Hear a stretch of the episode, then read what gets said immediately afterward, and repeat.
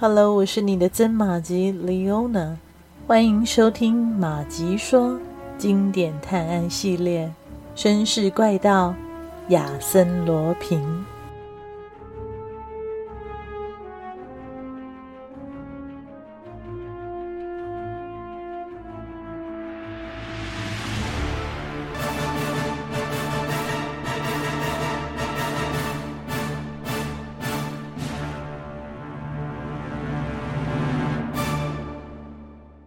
尔瓦和亚邦被请到休息室等候。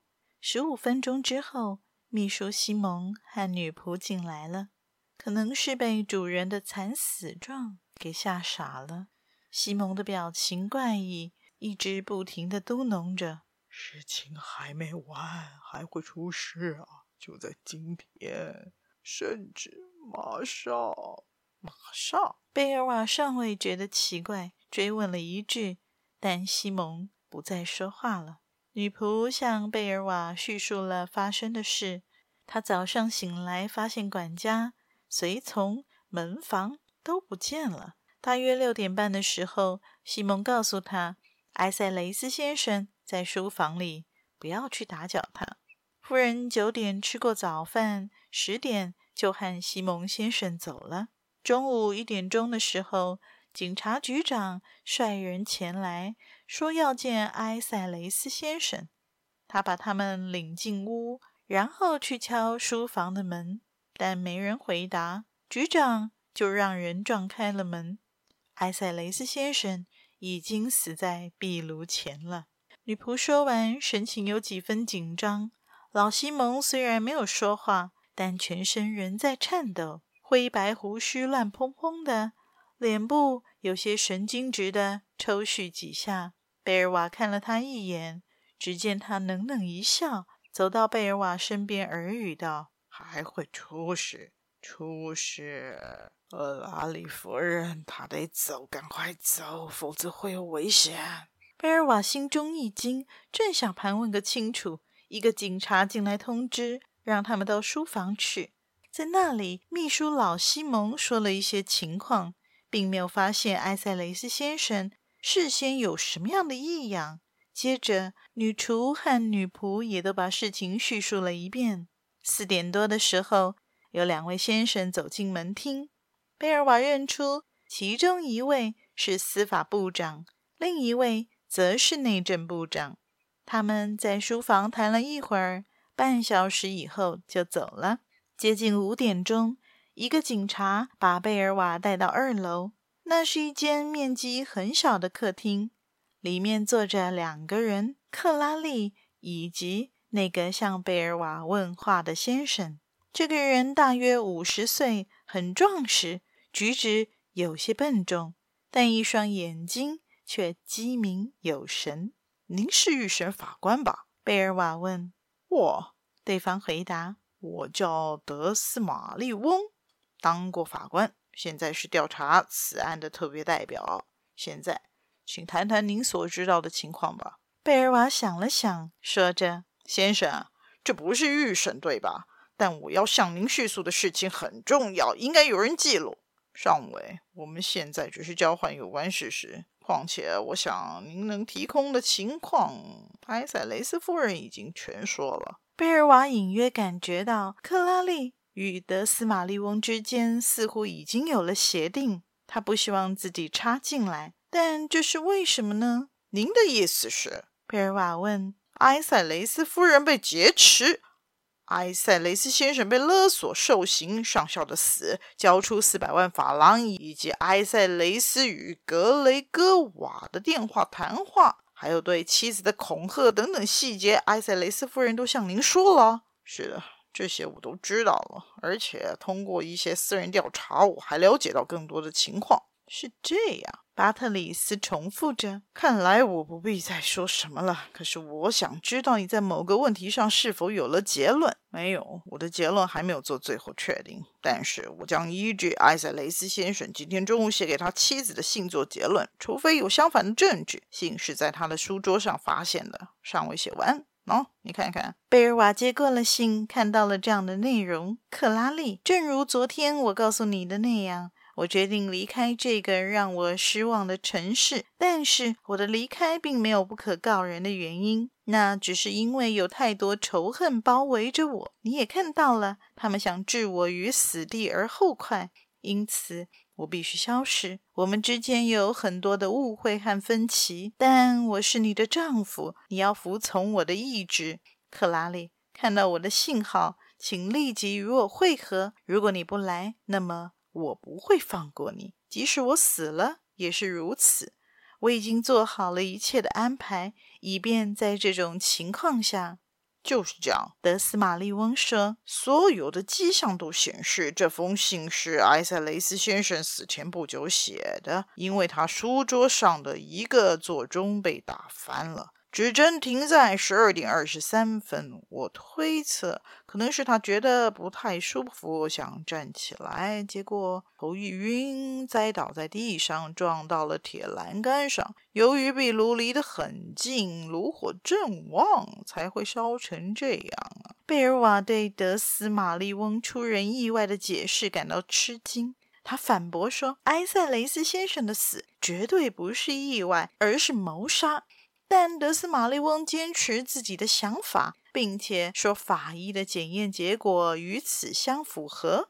贝尔瓦以询问的眼光看着克拉丽，克拉丽却躲开了他的目光，认同了德斯玛丽翁的说法。可是，先生，您问过秘书西蒙吗？哦，西蒙老头，德斯玛丽翁说，他根本是在瞎说。可能是埃塞雷斯先生的死让他受到了刺激，有点神经质。按他的说法，危险会涉及到埃塞雷斯夫人，但夫人本人却不认同这一点啊。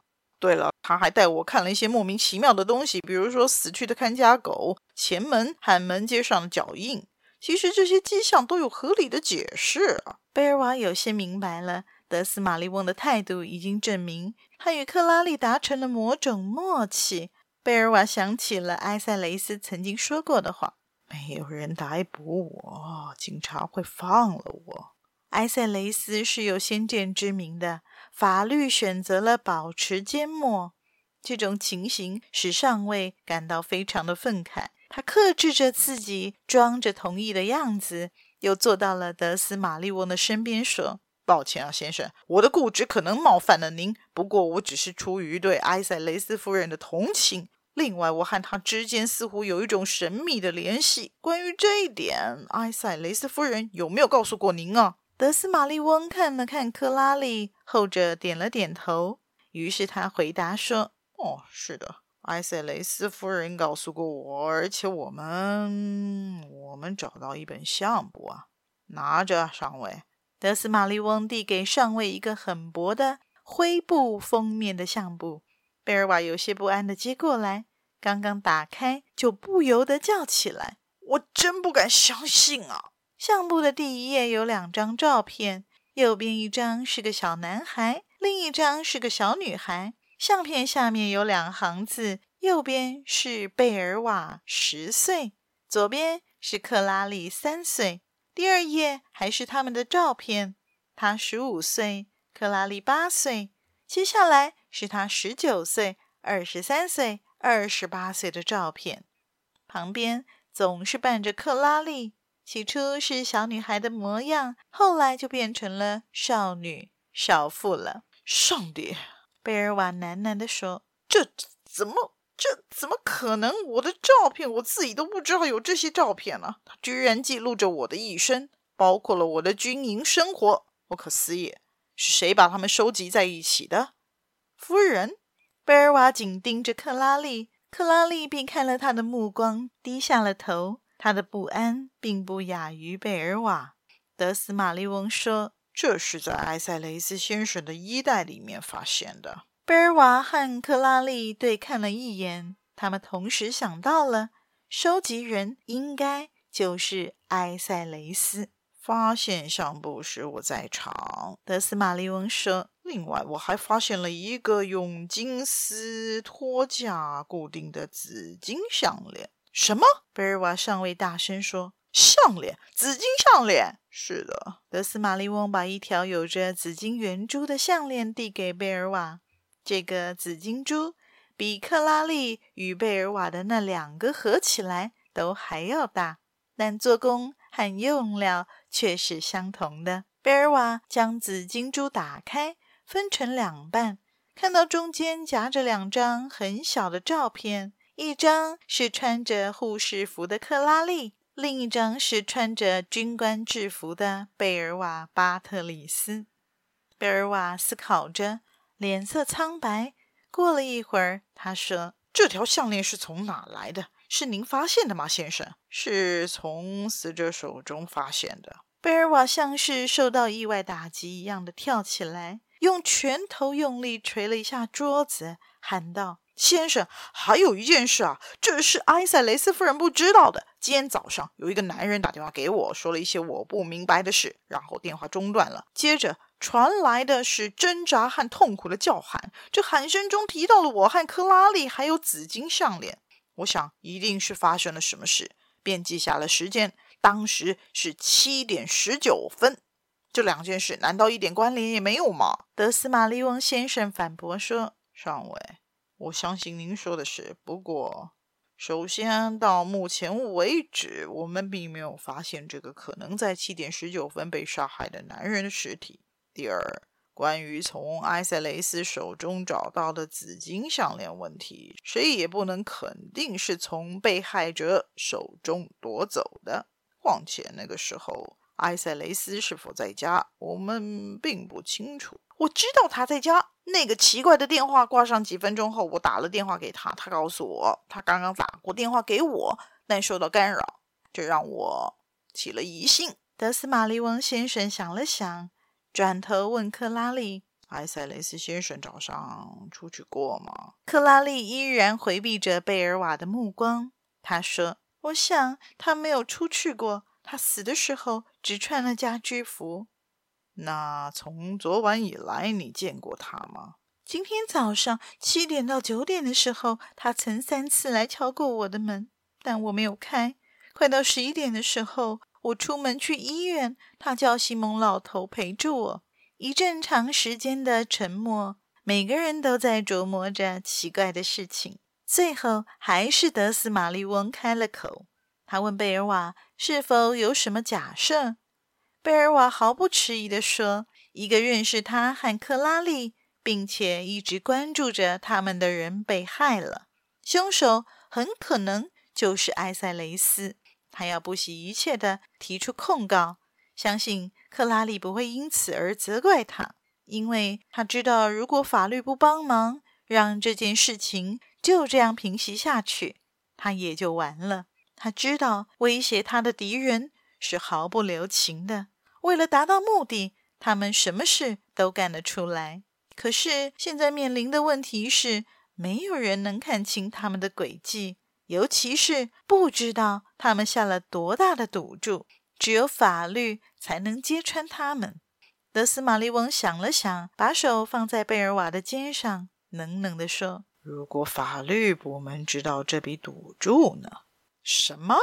哦，是一笔钱，十亿法郎。十亿？贝尔瓦呆住了。是的，不过其中的三分之二或者四分之三，战前就运出了法国，剩下的两亿五千或三亿。很值钱啊，他们都是黄金。非常感谢您的收听，希望马吉们收听节目之后也别忘了按下赞助键，以实际的行动支持马吉创作更多有趣的故事。也欢迎加入马吉的 Facebook 本专，搜寻“马吉说芝麻的麻，吉利的吉，说故事的说”，更欢迎大家帮忙转发分享，让更多的朋友认识这个节目。绅士怪盗亚森罗平，我们下集再续。